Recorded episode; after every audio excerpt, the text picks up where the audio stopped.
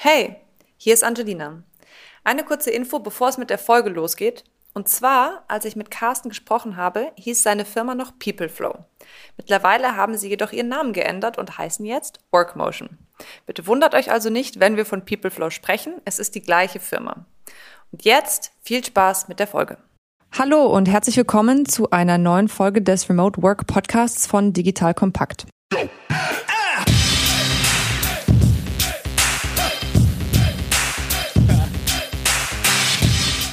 Ich bin Angelina, die Gründerin von Acework. Bei Acework unterstützen wir Unternehmen beim Aufbau ihrer Remote Work Fähigkeiten und helfen ihnen dabei, die Mitarbeiter zu finden, die perfekt in ihre Teams passen. Ihr lernt heute in diesem Podcast, in welchen Fällen es Sinn macht, Mitarbeiter im Ausland einzustellen und welche Möglichkeiten es dafür gibt. Außerdem lernt ihr, wie ihr rechtlich als Arbeitgeber abgesichert sein müsst und könnt, wenn ihr das Ganze tut. Dafür habe ich mir heute Carsten Leptik eingeladen. Äh, Carsten ist Experte in dem Thema und hat die Firma Peopleflow gegründet. Carsten, stell dich doch mal kurz vor. Hallo Angelina, erstmal vielen, vielen Dank für die Einladung. Genau, mein Name ist Carsten Leptik. Ich bin Gründer von Peopleflow. Mein Hintergrund ist, ich bin eigentlich schon in dem Thema Remote-Arbeit seit vielen, vielen Jahren unterwegs war ursprünglich mal in der Unternehmensberatung, aber habe dann 2011 mein erstes Remote-Unternehmen gegründet. Damals hat man das noch ein bisschen anders genannt. Ähm, die Firma hieß Test Cloud oder dann Test.io. Was wir damals schon gemacht haben, ist, dass wir sozusagen weltweite Freiberufler, insbesondere Software-Tester, ähm, rekrutiert haben, ähm, auf unsere Plattform gezogen haben und sozusagen über die Technologie, die wir entwickelt hatten, dann unseren Kunden für das Testen von Software, also für das Finden von Software-Bugs zur Verfügung gestellt haben. Wie gesagt, damals gab es den Begriff Remote noch nicht, obwohl unsere fast 30.000 Freiberufler damals schon natürlich äh, exklusiv remote gearbeitet haben. Genau, und zwischendurch habe ich noch ein paar weitere Unternehmen gegründet, beziehungsweise Teams aufgebaut und jetzt kümmere ich mich um PeopleFlow, eine sogenannte Employer of Record Plattform. Alles klar. So, für die nicht englisch sprechenden oder vielleicht auch einfach äh, nicht wissenden unter uns, erklär uns doch mal, was ist ein Employer of Record? Genau. Also der Begriff ist noch relativ neu. Er wird auch sehr, sehr häufig gleichgesetzt mit PEO. PEO steht für Professional Employer Organization. Das kommt eigentlich aus den USA. Ich glaube, das ist sogar ein Begriff, der bereits seit vielen, vielen Jahrzehnten existiert. Du hast in den USA die Herausforderung, dass wenn du in einem Bundesstaat ansässig bist und möchtest in einem anderen Bundesstaat jemanden einstellen, dort gibt es ein komplett anderes Arbeitsrecht. Und was dann insbesondere eben kleinere oder mittlere Firmen sehr häufig nutzen, ist ein sogenannter PO. Also sie nutzen einen Service, ähm, der dann wiederum dieses Anstellungsverhältnis in einem anderen Bundesstaat im Endeffekt anbietet. Und jetzt gibt es seit äh, wenigen Jahren im Prinzip die Tendenz, dieses Modell nicht nur innerhalb eines Landes, sprich innerhalb der USA anzubieten, sondern das auch grenzüberschreitend. Und dafür braucht man wahrscheinlich einen neuen Namen. Und der heißt auf Englisch Employer of Record. Auf Deutsch würde man das wahrscheinlich den juristischen Arbeitgeber nennen. Das ist die Frage, warum juristischer Arbeitgeber? Weil bei dem Konzept, äh, wenn ich einen Mitarbeiter im Ausland einstellen möchte, ist er nämlich woanders eingestellt beim juristischen Arbeitgeber. Und der tatsächliche Arbeitgeber, der dann den Arbeitnehmer eben nutzen möchte, ist demnach eben ein anderer. Ihr Lieben, hier ist Joel von Digital Kompakt und ich mache dir jetzt mal das Bild eines genialen Arbeitgebers im Tech-Bereich auf. Stell dir eine hundertprozentige Bundesgesellschaft in der Rechtsform einer GmbH vor, die dir eine hohe berufliche Sicherheit und einen wichtigen Purpose bietet und gleichzeitig aber extrem flexibel agieren kann. Ein IT-Service-Unternehmen, das zu den größten in Deutschland gehört und die Bundeswehr bei ihrer Digitalisierung unterstützt. Wenn du dieses Bild spannend findest und im Bereich Cyber oder Tech deinen Beruf ausübst, dann solltest du ab sofort unseren Partner, die BWI, auf dem Schirm haben. Eine wichtige Aufgabe der BWI ist die Einführung von von Innovationen in der Truppe, aber das Unternehmen leistet noch viel mehr und bietet ein breites Aufgabenspektrum von Beratung über Realisierung bis zum Betrieb. Ich meine, wir sprechen hier von einem der größten IT-Service-Unternehmen in Deutschland, das die Bundeswehr bei Digitalisierungsprogrammen wie der Digitalisierung landbasierter Operationen und der Gesundheitsversorgung unterstützt. Du merkst, die BWI ist ein attraktiver Arbeitgeber mit einer Vielzahl von spannenden und herausfordernden Projekten mit breitem Leistungsspektrum. Und wenn du wie Sven Weizenegger, der Moderator aus unserem Hackers-Podcast, an großen Rädern drehen willst, die wirklich etwas bewirken, dann schau dir die BWI jetzt einfach mal selbst selbst an. Ich habe dir unter digitalkompakt.de slash bwi eine Weiterleitung dazu eingerichtet und natürlich verlinke ich dir das auch in den Show Notes und alle Sponsoren findest du immer auch auf unserer Sponsorenseite unter digitalkompakt.de slash Sponsoren. Okay, also es klingt definitiv nach einem einer rechtskonformen Art, Menschen im Ausland einzustellen, was für mich ein super spannendes Thema ist, weil es tatsächlich eins der größten Probleme ist, die wir so im Remote Recruiting immer wieder von den Firmen hören. Also wir sind als Acework ja dabei, die Firmen mit den Talenten und den Kandidaten zusammenzubringen. Die Kandidaten sitzen dann eben manchmal auch im Ausland natürlich oder nicht in mhm. dem Land, in dem die Firma einstellen kann. Und wir beschäftigen uns de facto nicht damit, wie das rechtskonform stattfindet. Wir können immer nur weiterverweisen, beratend sagen, es gibt da verschiedene Möglichkeiten. Genau, und wollte jetzt so ein bisschen hören, was sind denn überhaupt die verschiedenen Use Cases oder Fallbeispiele, wann das denn überhaupt stattfindet. Ja, wann stelle ich denn jemanden im Ausland ein? Ja, also da gibt es viele. Ähm, wir sehen prinzipiell erstmal, ich würde sagen, zwei oder drei, die sehr, sehr häufig äh, uns gegenüber aufpoppen. Wir haben den klassischen Expansionsfall, das heißt ein Unternehmen, wenn es ein Startup beispielsweise wäre, hat gerade eine ordentliche Finanzierungsrunde gestemmt und möchte jetzt neue Märkte sozusagen erschließen. Dann wird das eben häufig so gemacht, dass man mal zwei, drei Mitarbeiter voraussendet in den neuen Markt. Beispielsweise eine deutsche Firma möchte jetzt nach Frankreich gehen oder in Niederlande oder vielleicht auch weiter weg. Und man braucht einfach vor Ort lokal zwei, drei Mitarbeiter, die sich dort sozusagen um die Expansion kümmern. Also das wäre so ein klassischer Expansionscase im Startup-Umfeld. Mittelstand sind das im Prinzip eh sehr, sehr ähnliche Fälle, die es natürlich auch schon seit Jahrzehnten gibt. Ein klassischer Mittelständler, der vielleicht seine Produktion in Deutschland hat und einfach auf verschiedensten Exportmärkten tätig ist, der braucht dort in den Exportmärkten, also in Brasilien, in Mexiko, in China, vielleicht ein, zwei Mitarbeiter, sehr häufig Vertriebler, die dort sozusagen die Produkte präsentieren oder platzieren und die müssen ja irgendwie rechtskonform eingestellt werden. Also das wären so die Beispiele, die mir jetzt spontan zur Expansion einfallen. Dann haben wir, was wir auch sehr, sehr häufig sehen, aktuell Firmen, die einfach sagen, ich finde eigentlich gar nicht mehr die Mitarbeiter in Berlin beispielsweise oder auch schon gar nicht mehr in Deutschland. Ich muss eigentlich viel, viel weiter suchen, ja. Ich muss im Ausland suchen. Und dann ist halt die Frage, wenn ich die denn mal gefunden habe, muss ich die denn dann tatsächlich immer gleich nach Deutschland holen oder insbesondere nach Berlin holen? Oder besteht denn nicht auch die Möglichkeit, dass sie quasi in ihrem Heimatland leben bleiben und dann eben remote für mich arbeiten? So, und der letzte Fall, der jetzt natürlich durch Corona unserer Meinung nach sehr, sehr stark befeuert wird, sind Firmen, die häufig oder fast immer aktuell auch aus dem Technologieumfeld kommen. Die haben dann große Tech-Teams. Ich mache mal ein Beispiel. Also angenommen, wir hätten eine Firma mit 100 Entwicklern. Davon ist die Hälfte nicht deutsch vom Pass her. Und davon sind wiederum ein paar jetzt einfach in den letzten Monaten in ihre Heimatländer zurückgegangen während der Corona-Zeit. Ja, und jetzt haben die sich da so ein bisschen dran gewöhnt, dass sie da sozusagen aus ihren Ländern remote arbeiten. Die Firma hat sich dran gewöhnt, die Führungskräfte haben sich dran gewöhnt. Es funktioniert ja auch, ja.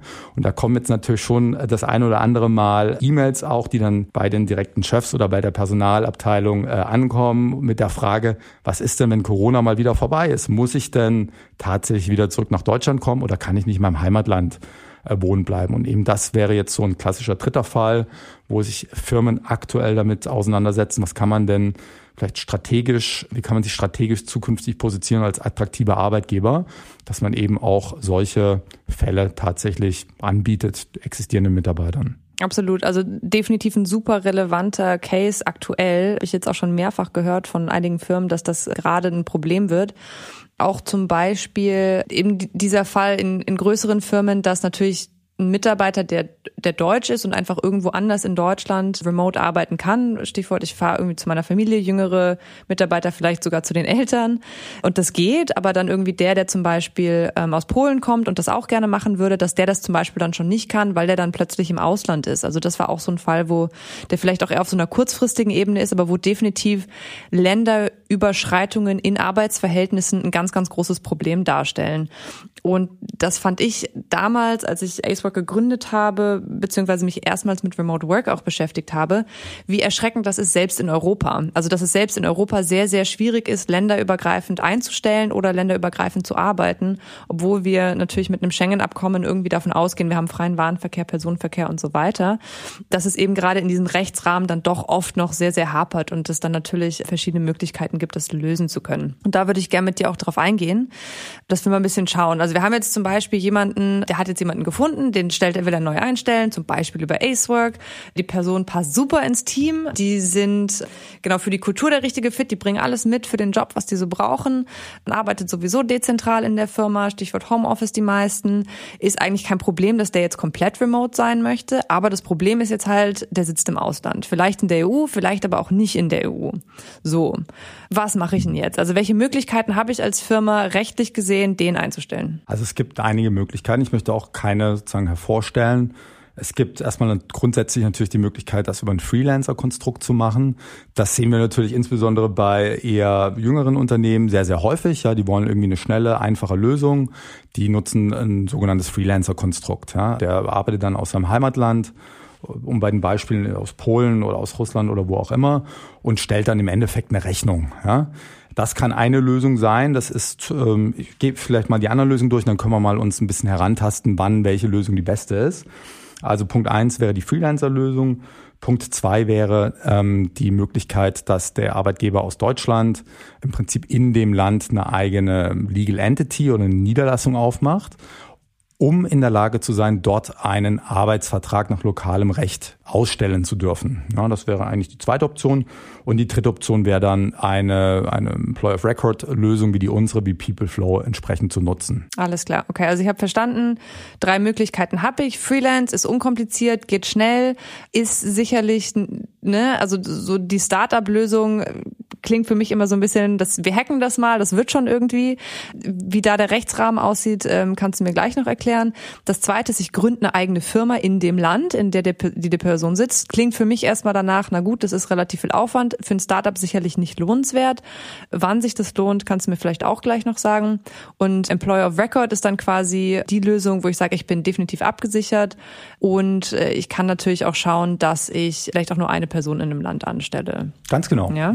Genau. Okay, also sag mir mal, wann geht denn Freelance? Also klar, Startup, ich möchte das Lean halten, auch irgendwie Kosten senken. Wie weit ist denn da der Rahmen? Wie weit kann ich da gehen? Das ist im Prinzip sehr ähnlich, wie es in Deutschland eben auch gehandhabt werden würde. Ja? Stichwort Scheinselbstständigkeit. Das bedeutet, wenn das eher projektbezogen ist für einen vordefinierten Zeitraum, für ein vordefiniertes Projekt, dann kann man das durchaus mal machen. Ja, aber wenn man sozusagen die Intention hat, den Traumkandidaten, wie du ihn genannt hast, sozusagen langfristig an das eigene Unternehmen zu binden, und langfristig im Sinne auch von mehreren Jahren, dann ist das definitiv wahrscheinlich nicht die richtige Lösung, weil dann dieser Kandidat natürlich auch nur ausschließlich für dich als Arbeitgeber arbeiten wird. Das ist im Prinzip sehr, sehr ähnliches Rechtskonstrukt oder eine ähnliche rechtliche Betrachtung, als, als wenn der Kandidat oder der zukünftige Mitarbeiter sozusagen in Deutschland wäre. Wir sagen da immer, hm, das ist so ein bisschen wie die 30er-Zone. Da kann man, kann man vielleicht mal 35 fahren, aber man sollte halt nicht, man sollte es halt nicht übertreiben. Man sollte nicht irgendwie 200 fahren. Das heißt, wenn es, wie gesagt, eher eine langfristige Zusammenarbeit sein sollte und insbesondere, wenn man den Mitarbeiter auch an sein eigenes Unternehmen binden möchte, das ist natürlich ein ganz wichtiger Aspekt auch dann, ist eigentlich Freelancer häufig nicht die richtige Lösung. Mm, alles klar. Gut, und wenn ich jetzt meine eigene Firma gründe, bin ich ein bisschen beschäftigt wahrscheinlich, aber dann kann ich die Person zumindest einstellen, richtig? Also wenn ich sage, okay, wir gehen jetzt nach Spanien, gründen dort unsere Legal Entity, unsere okay. Niederlassung, genau, ja. dann kann ich den definitiv einstellen. Würdest du sagen, das lohnt sich für, ab, ab wie viel Personen lohnt sich das? Ja, das hat, du hast das jetzt so leicht umschrieben, so leicht mhm. ist das gar nicht. Ja, mhm. also wer schon mal ein Unternehmen in Deutschland gegründet hat, da muss man schon einige Schritte sozusagen durchführen. Das ist gar nicht so einfach. Und insbesondere dann, wenn es Spanien wäre, vielleicht noch mal etwas leichter, aber wenn wir dann über Polen oder vielleicht Ukraine, Russland denken, dann ist natürlich äh, komplett andere Geschichte. Ja? Das heißt, äh, man muss erstmal eine, eine Niederlassung, eine Legal Entity dort vor Ort gründen. Man braucht sicherlich eine rechtliche äh, Beratung seitens eines ja, Anwalts oder eine Steuerkanzlei auch, ja, kann einem da helfen. Das ist gar nicht so einfach, kostet sehr viel Geld, dauert sehr, sehr lange. Damit ist das Problem aber noch nicht gelöst, weil was dir ja noch fehlt ein Stück weit ist das lokale Arbeits-Know-how oder Arbeitsrechts-Know-how sozusagen. Also um bei dem Russland-Beispiel zu bleiben, weißt du denn, wie ein Arbeitsvertrag in Russland gestaltet sein muss, was da drin stehen muss, was da drin stehen darf, was da auf keinen Fall drin stehen sollte? Wie ist es mit Benefits? Wie ist es mit Urlaubstagen? Wie ist es mit Krankheits- Vergütung in Russland, all das sind ja Themen, die du immer noch sozusagen zu lösen hast, auch wenn du dann schon eine Niederlassung in Russland bei dem Beispiel sozusagen haben solltest. Das heißt, das kann durchaus dann Sinn machen, wenn du ein eher längeres Commitment für ein Land hast. Und insbesondere auch dann, wenn du natürlich über mehrere Mitarbeiter in dem gleichen Land nachdenkst, weil dann kannst du sagen, auch das Wissen explizit aufbauen, das arbeitsrechtliche Wissen in dem Land. Und dann kann, kann sowas Sinn machen. Wir sagen immer unseren Kunden, die wir beraten, so ungefähr ab 10, 15 Mitarbeiter in einem expliziten Land dann kann man darüber nachdenken, sozusagen dort eine eigene Niederlassung aufzumachen. Alles klar, okay, verstanden. Das heißt, Kunden, die ihr beratet, sind dann eventuell auch Firmen, die starten mit ein, zwei, drei Mitarbeitern in einem Land, dann aber auch in verschiedenen. Die gehen dann über den Employer of Record Service bei euch und dann quasi, wenn die dann einen Hub aufbauen wollen, würdet ihr dann sagen, hey Leute, ab dem Zeitpunkt macht es vielleicht auch Sinn, dass ihr einfach die eigene Niederlassung dann genau. gründet. Okay. Genau. Vielleicht nochmal ganz kurz erklärend, ähm, wie das Employer Record Modell tatsächlich funktioniert. Mhm. Also wieder Beispiel, sozusagen der Kandidat ist aus Russland und möchte jetzt oder soll jetzt eingestellt werden. So wie funktioniert das eigentlich? Der würde von uns, von PeopleFlow in Russland einen Arbeitsvertrag bekommen. Das heißt, wir haben in Russland eine Legal Entity. Das kann eine eigene sein. Wir haben in anderen Ländern haben wir aber Partnerschaften sozusagen, die wir eingehen mit Firmen, die das als Geschäftsmodell betreiben. Ja? Das heißt, wir brauchen aber immer einen lokalen Arbeitgeber, einen juristischen Arbeitgeber vor Ort, der das Arbeitsrecht kennt und der erstellt dann auch basierend auf den Rahmenbedingungen der Klienten sozusagen den Arbeitsvertrag. So Rahmenbedingungen sind, wann soll der anfangen, was soll der verdienen, was soll der für einen Bonusplan bekommen, was soll der für eine Tätigkeit machen. Ja, das muss alles in dem Arbeitsvertrag entsprechend abgebildet werden. Dann wird der Arbeitsvertrag erstellt und im besten Fall ja, einigt man sich dann relativ schnell. Dann unterschreibt der Arbeitnehmer in Russland den Arbeitsvertrag. Dann wird der geonboardet, er wird äh, angemeldet bei den Sozialbehörden, es wird dafür gesorgt, dass er auch tatsächlich bezahlt werden kann. Das heißt, wir brauchen seine äh, Banking-Daten äh, oder Überweisungsdaten, was man eben auch in Deutschland brauchen würde, um ein ordentliches Arbeitsverhältnis sozusagen entsprechend abzubilden. Alles klar. Und das heißt, ihr seid quasi für den ganzen, äh, ich nenne es mal, trockenen administrativen ja. Kram zuständig. Und die Person, die dann eingestellt wird, hat dann ja quasi gefühlt zwei Arbeitgeber, richtig? Also den juristischen, das seid ihr, und dann quasi den richtigen, Ganz genau. der Arbeitgeber, der dann zum Beispiel in Deutschland sitzt. Genau.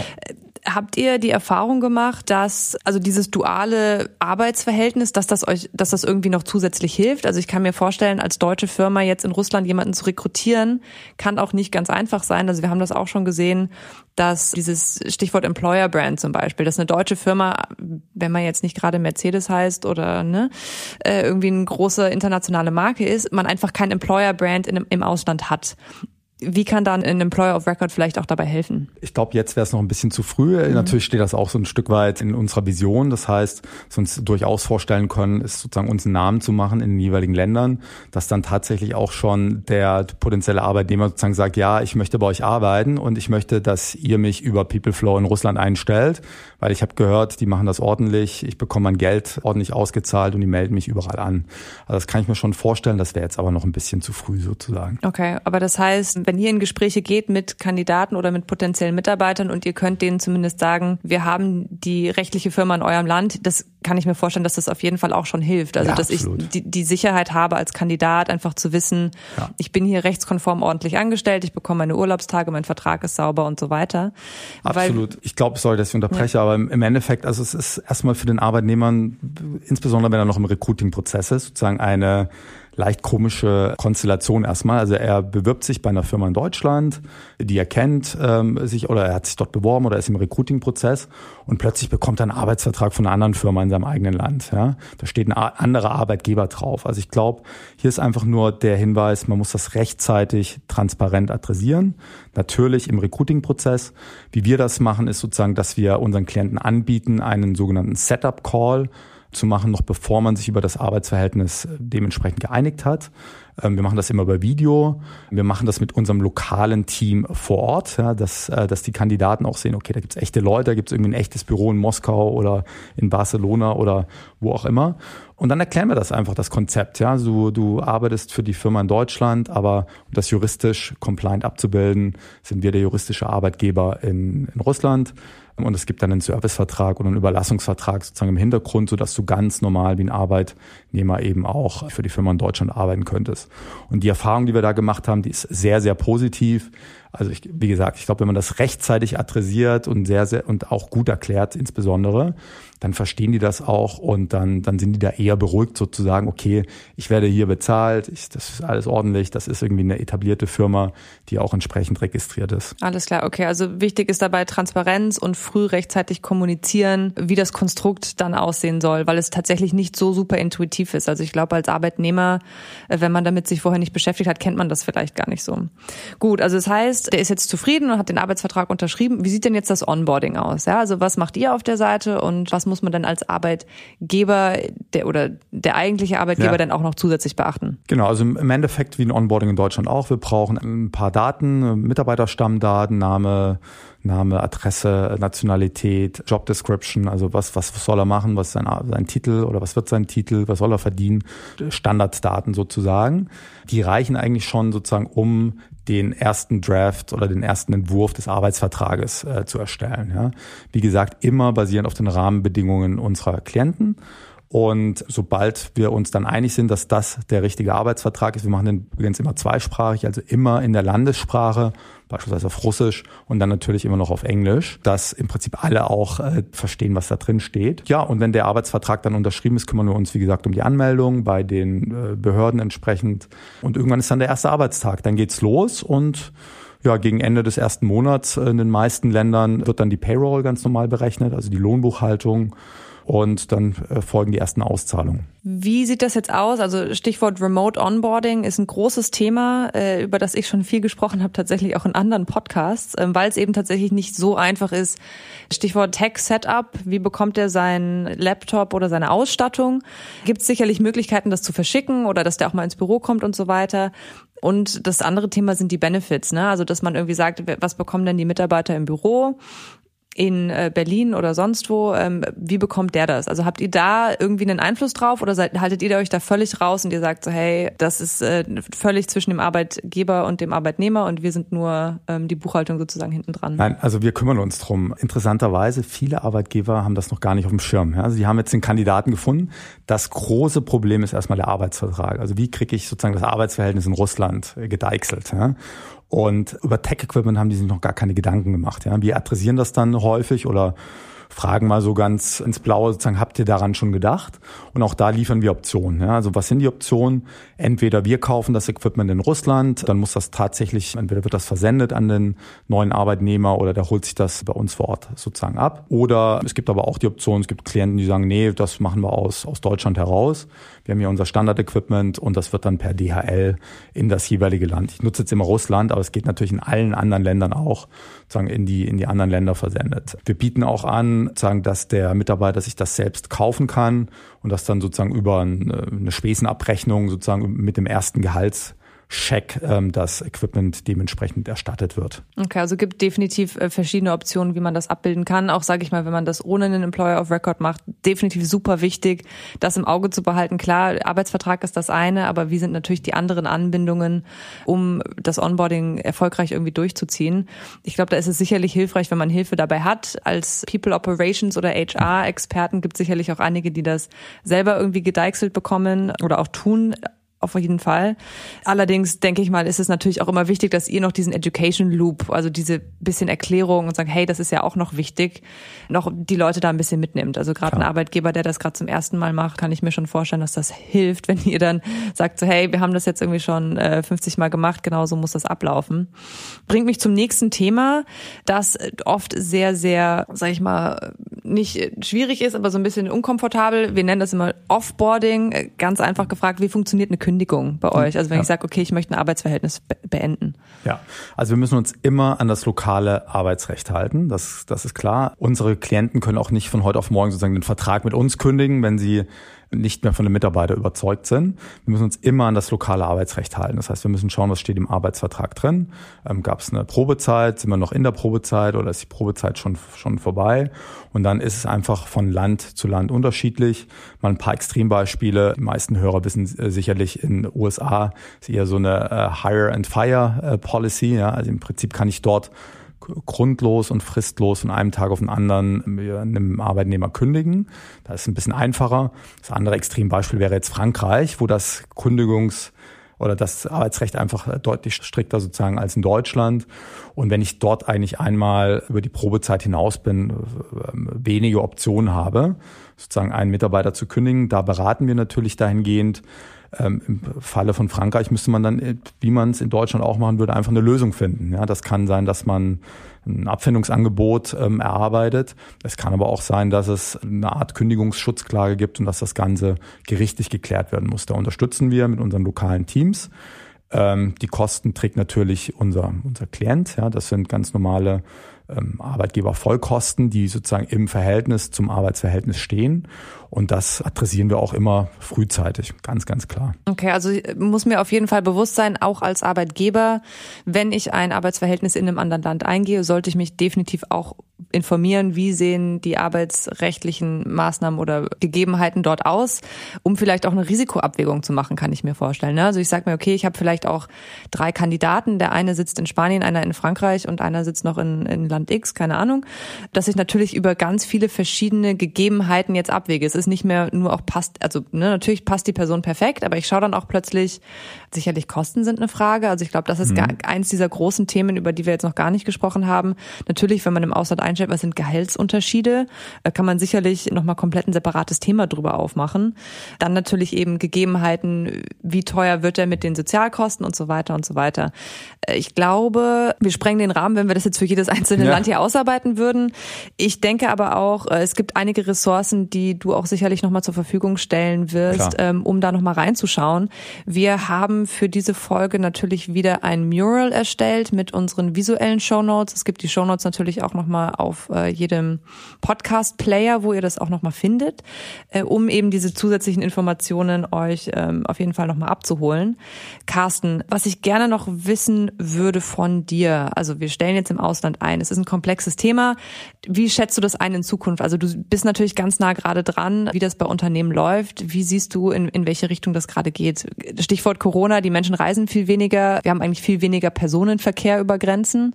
Wie sehen wir das in dieser Remote Working Welt grenzübergreifend? Ja, sehr gute Frage. Also ich glaube, ich meine, Remote Work ist nicht neu. Ja, das gibt's gibt's äh, schon länger.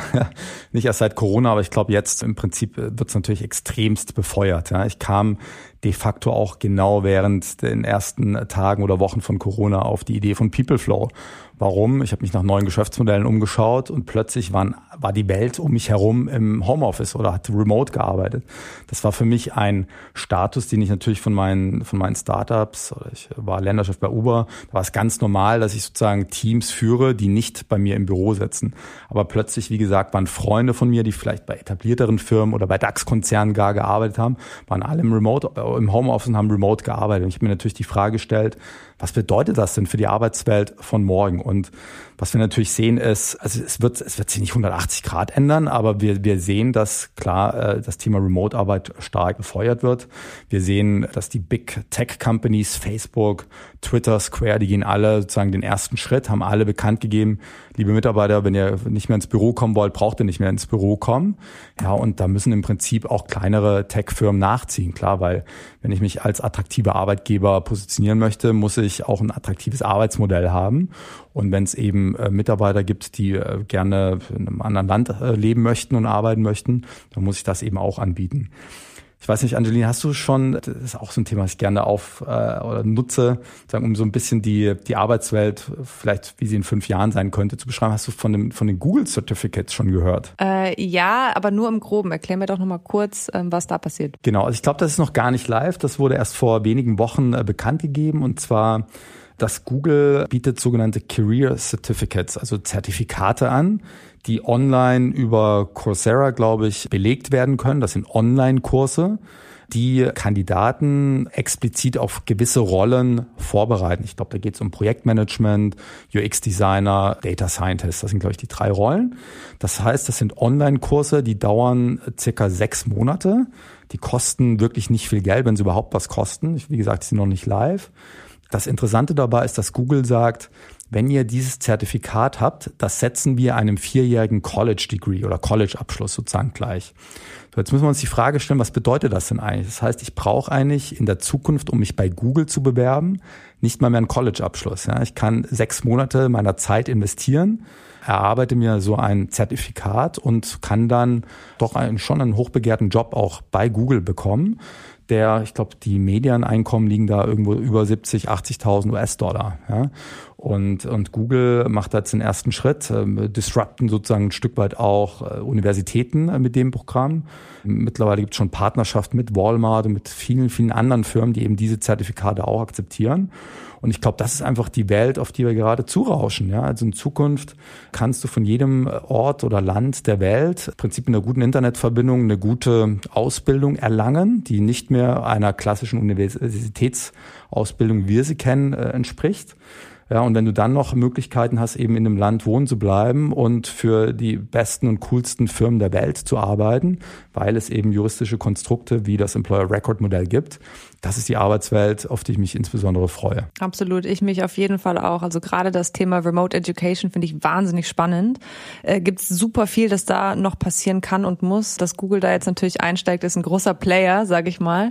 Und das wird sicherlich den Arbeitsmarkt auch massiv beeinflussen. Ich danke dir erstmal, Carsten. Ich war super, super spannend.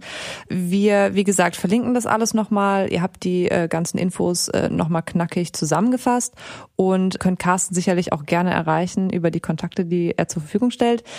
Und damit würde ich sagen, war es das für heute und wir hören uns beim nächsten Mal. Bis dann.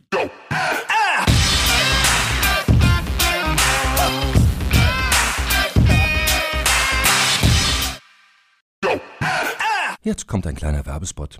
Aufgepasst! Heute gibt's Werbung in eigener Sache. Wir wollen dich nämlich besser kennenlernen, weil viele hören Woche für Woche unseren Podcast und dabei wissen wir gar nicht immer, wer genau diese Leute sind. Und natürlich wollen wir ja aber wissen, wer du bist, um unseren Inhalt auch an deinen Interessen ausrichten zu können. Und um das zu ändern, habe ich eine Umfrage vorbereitet. Dort kannst du uns erzählen, wer du bist und wofür du dich interessierst. Und was du davon hast, naja, ich meine, je besser wir dich kennen, desto besser können wir unseren Podcast an deine Bedürfnisse anpassen. Und dann spreche ich auch keine Werbung mehr für Penispuppen und Online-Casinos ein, wo dich womöglich ganz andere Dinge interessieren. Nein, kleiner Spaß. Spaß und trotzdem, du tauschst fünf bis zehn Minuten deiner Zeit gegen viele Stunden noch bessere Unterhaltung und tiefen Wissen in der Digitalwirtschaft. Klingt für mich nach einer Win-Win-Situation und geh doch also daher mal auf die Seite digitalkompakt.de/slash Umfrage. Fülle diese nach bestem Wissen und Gewissen aus und freue dich in Zukunft auf noch besseren Content auf Digital Kompakt. Ende der Werbung.